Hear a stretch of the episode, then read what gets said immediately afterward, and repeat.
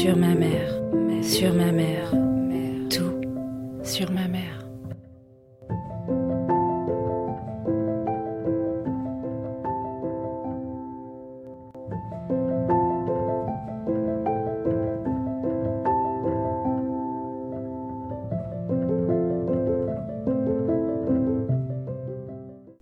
Bonjour à tous, c'est Laetitia Klotz dans Tout sur ma mère. C'est bientôt Noël, alors nous vous avons préparé un petit cadeau. Un hors-série en forme de lecture littéraire, celui d'un extrait de Un barrage contre le Pacifique de Marguerite Duras. Et je vais vous lire donc un passage où Marguerite Duras décrit le personnage de la mère largement inspiré de sa propre mère.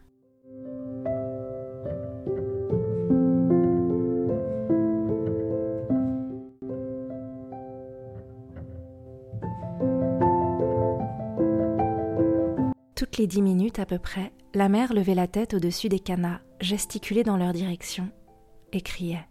Tant qu'ils étaient ensemble, elle ne s'approchait pas. Elle se contentait de gueuler. Depuis l'écroulement des barrages, elle ne pouvait presque rien essayer de dire sans se mettre à gueuler à propos de n'importe quoi. Autrefois, ses enfants ne s'inquiétaient pas de ses colères.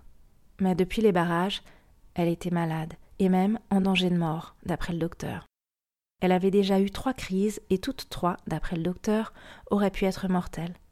On pouvait la laisser crier un moment, mais pas trop longtemps. La colère pouvait lui donner une crise.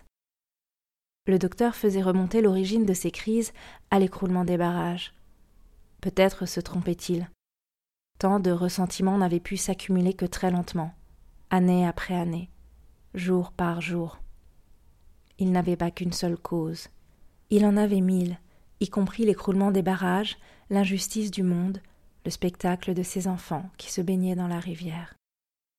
La mère avait eu pourtant des débuts qui ne la prédestinaient en rien à prendre, vers la fin de sa vie, une telle importance dans l'infortune qu'un médecin pouvait parler maintenant de la voir mourir de cela, mourir de malheur. Fille de paysan, elle avait été si bonne écolière que ses parents l'avaient laissée aller jusqu'au brevet supérieur. Après quoi, elle avait été pendant deux ans institutrice dans un village du nord de la France. On était alors en 1899. Certains dimanches, à la mairie, elle rêvait devant les affiches de propagande coloniale. Engagez-vous dans l'armée coloniale, jeunes, allez aux colonies, la fortune vous y attend. À l'ombre d'un bananier croulant sous les fruits, le couple colonial, tout de blanc vêtu, se balançait dans des rocking chairs tandis que des indigènes s'affairaient en souriant autour d'eux. Elle se maria avec un instituteur qui, comme elle, se mourait d'impatience dans un village du Nord, victime, comme elle, des ténébreuses lectures de Pierre Loti. Peu après leur mariage, ils firent ensemble leur demande d'admission dans les cadres de l'enseignement colonial, et ils furent nommés dans cette grande colonie que l'on appelait alors l'Indochine française. Suzanne et Joseph étaient nés dans les deux premières années de leur arrivée à la colonie. Après la naissance de Suzanne, la mère abandonna l'enseignement d'État elle ne donna plus que des leçons particulières de français. Son mari avait été nommé directeur d'une école indigène et, disait-elle, ils avaient vécu très largement la charge de leurs enfants. Ces années-là furent sans conteste les meilleures de sa vie, des années de bonheur. Du moins c'était ce qu'elle disait. Elle s'en souvenait comme d'une terre lointaine et rêvée, d'une île. Elle en parlait de moins en moins à mesure qu'elle vieillissait, mais quand elle en parlait, c'était toujours avec le même acharnement. Alors, à chaque fois, elle découvrait pour eux de nouvelles perfections à cette perfection, une nouvelle qualité à son mari, un nouvel aspect de l'aisance qu'il connaissait alors et qui tendait à devenir une opulence dont Joseph et Suzanne doutaient un peu. Lorsque son mari mourut, Suzanne et Joseph étaient encore très jeunes. De la période qui avait suivi, elle ne parlait jamais volontiers. Elle disait que ça avait été difficile, qu'elle se demandait encore comment elle avait pu en sortir.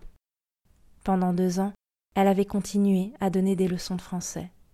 Puis, comme c'était insuffisant, des leçons de français et des leçons de piano.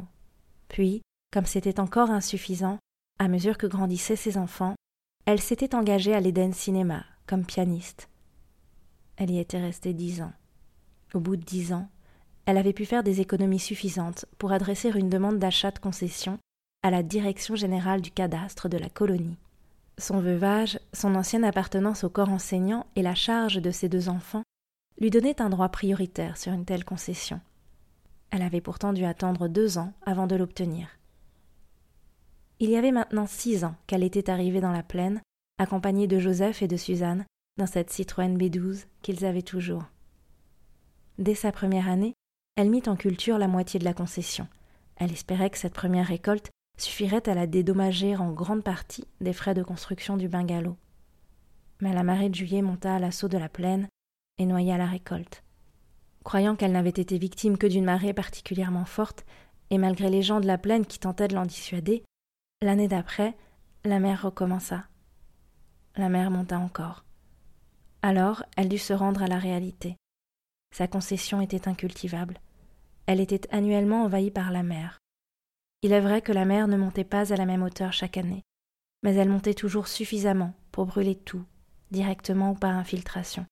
Exception faite des cinq hectares qui donnaient sur la piste et au milieu desquels elle avait fait bâtir son bungalow, elle avait jeté ses économies de dix ans dans les vagues du Pacifique.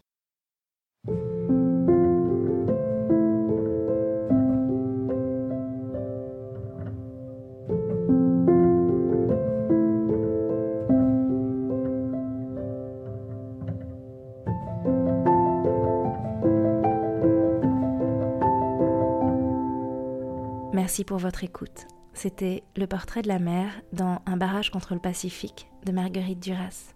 Nous vous souhaitons de bonnes fêtes à tous et on se retrouve en janvier pour de nouveaux épisodes de Tout sur ma mer.